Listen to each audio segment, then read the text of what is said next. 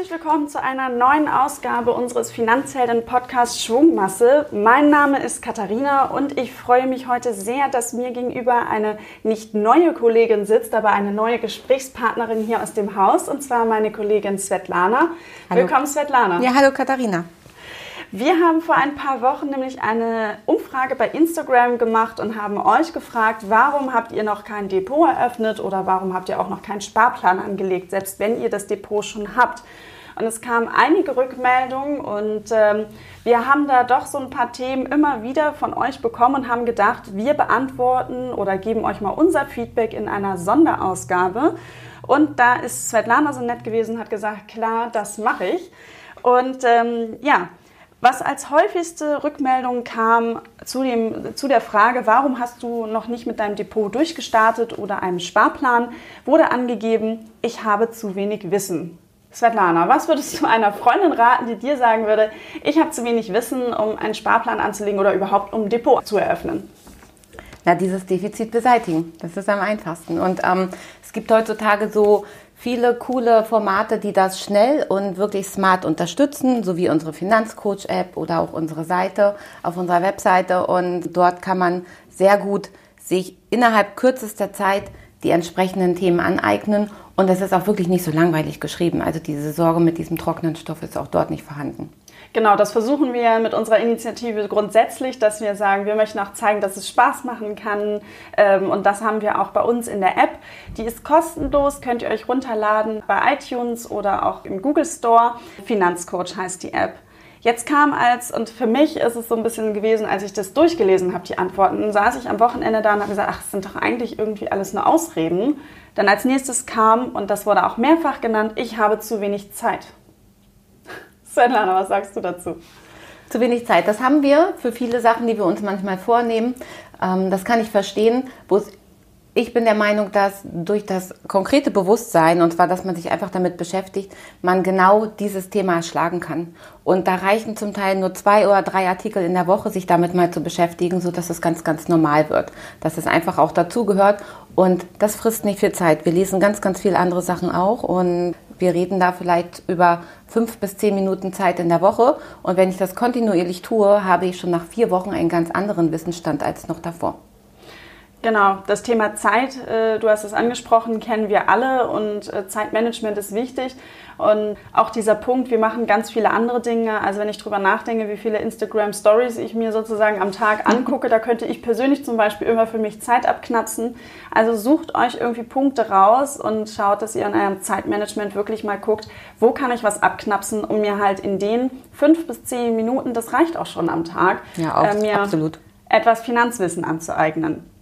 Jetzt kommen wir in eine oder zu einer Aussage, die, die ich am Anfang auch so ein bisschen so empfunden habe, und zwar die große Auswahl macht es schwer.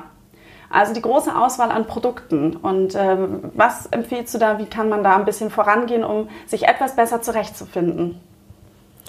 Also das ist auch wirklich keine einfache Entscheidung, das kann ich sehr verstehen, aber es gibt viele Tools, die uns da unterstützen können, diese Entscheidung zu treffen.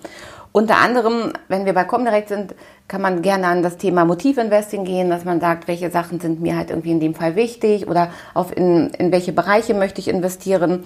Vielleicht ähm, kannst du noch einmal ganz kurz Motivinvesting, ähm, jetzt ist es ja gefallen, dass du einmal das nochmal näher erklärst, was steckt dahinter?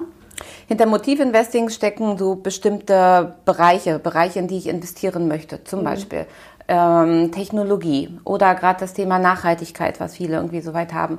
Und dort bekommt man schon eine vor, also vorselektierte Auswahl mhm. von, äh, von Fonds in dem Fall oder zum Teil auch Aktien, dass man dort halt für sich schauen kann, was, was passt zu mir mhm. und in welches Unternehmen möchte ich denn gerne investieren. Okay, das heißt also, ich habe quasi unterschiedliche Töpfe mit Schwerpunktthemen genau. wie Nachhaltigkeit, Robotics, genau. äh, Technologie. Wenn ich sage, okay, oder Medizin auch, äh, das gibt es auch. In den Topf finde ich spannend, dann kann ich mir dann schon mal da die vorselektierten Produkte dann raussuchen. Genau, das okay. ist ein sehr guter Zeit, also ein guter Zeitersparer in dem Fall und man hat auch sehr vertrauensvolle Papiere dort drin. Mhm. Und wir waren jetzt aber gerade, ich habe dich nämlich unterbrochen, weil ah, ich gesagt ja? habe, du sollst einmal Motivinvesting nochmal schwerer erklären. Ähm, das ist sozusagen dein erster Tipp gewesen, um zu sagen, ähm, wie komme ich halt einen Schritt näher, die große Auswahl ein bisschen einzugrenzen. Was wäre da dein zweiter Tipp? Als zweite Option kann man sehr gerne auch Tools benutzen, so wie bei uns den Informer, den Fondselektor. Oder man, dort kann man ganz genau eingrenzen, wie viel Risiko möchte ich eingehen und vielleicht von welcher Marke möchte ich was haben. Oder auch, was immer gern genutzt wird, sich einfach mal anzuschauen, was handeln dann andere.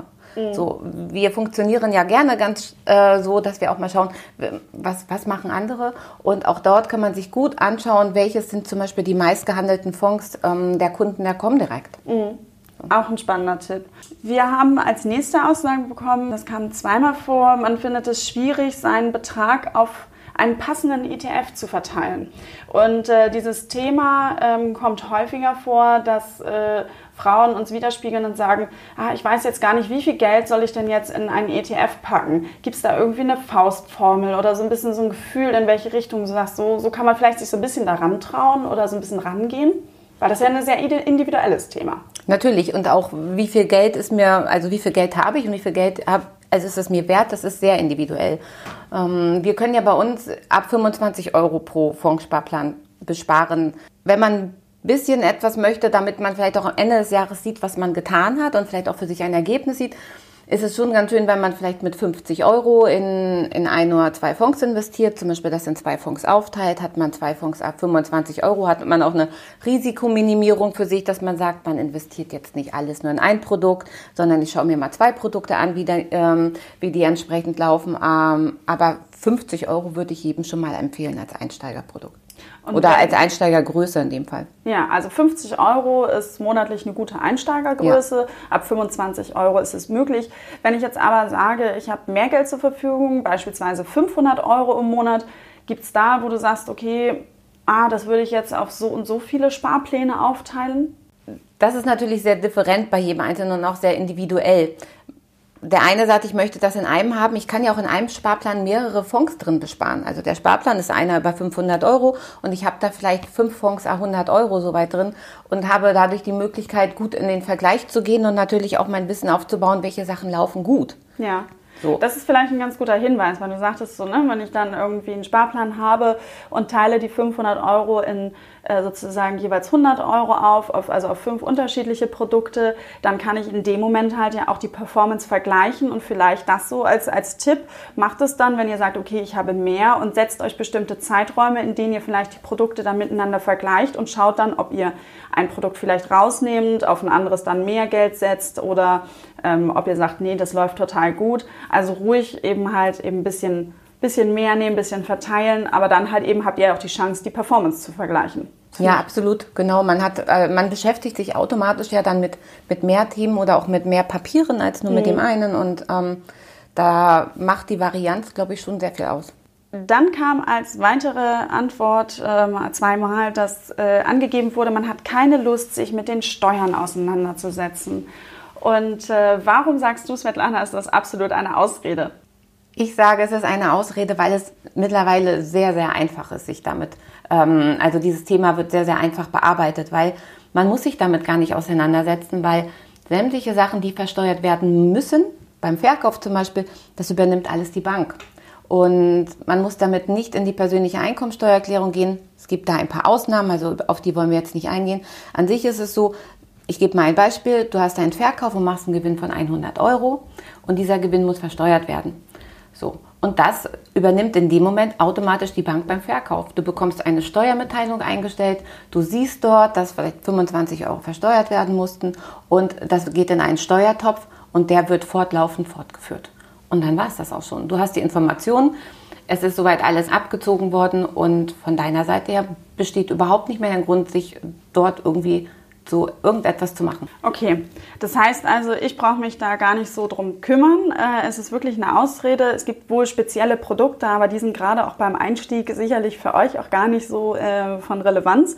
Also das ist definitiv eine Ausrede. Fragt uns auch bei eurer Bank nach, wie sie es handhaben, wenn ihr sozusagen da Fragen zu habt. In der Regel wird es aber automatisch von der Bank sozusagen alles gemeldet.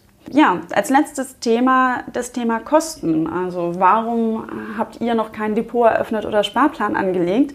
Da kam dann die Rückmeldung, man ist sich unsicher bezüglich der Trading- und Haltungskosten oder man kann sie nicht abschätzen.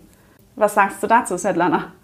Bei den Kosten ist es so, dass es heutzutage, also die sind wirklich schon sehr minimal. Gerade bei Online-Brokern werden keine hohen Kosten mehr an Tradinggebühren genommen. Was sind Tradinggebühren? Das sind immer die Gebühren, die ihr für einen Kauf oder einen Verkauf entsprechend bezahlen müsst.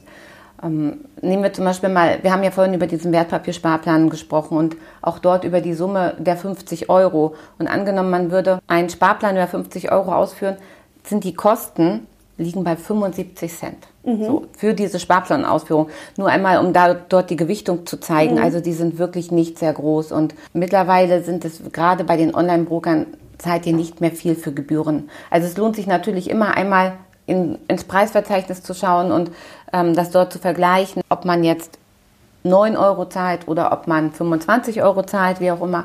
Das sollte man sich schon anschauen. Aber die Gebühren sind relativ klar und einfach geregelt.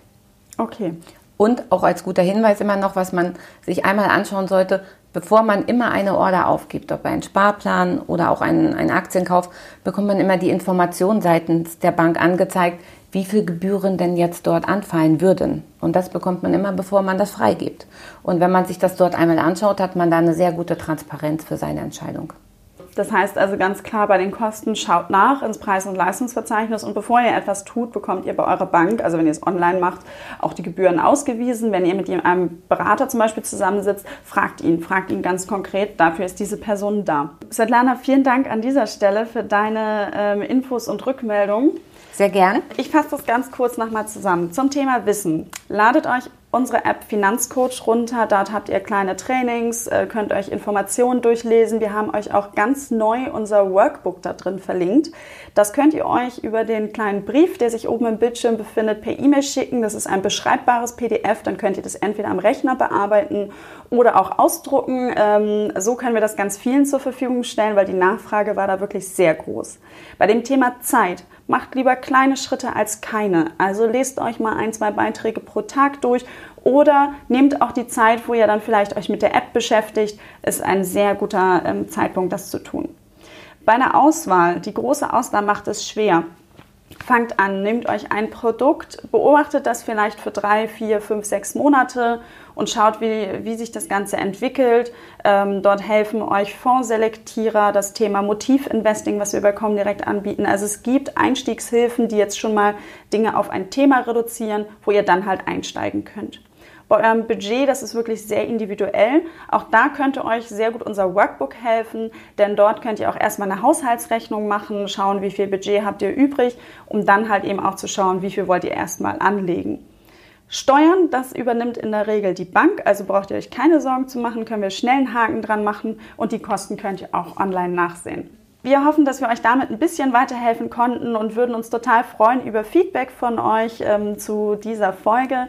Denn wir haben gedacht, vielleicht machen wir sowas häufiger, dass wir mal über Instagram Umfragen machen, eure Fragen annehmen und dann in einem kurzen Podcast hier beantworten. Schreibt uns einen Kommentar, schickt uns eine E-Mail. Wir freuen uns immer über Feedback von euch. Und Svetlana, damit verabschieden wir uns. Ja, vielen Dank.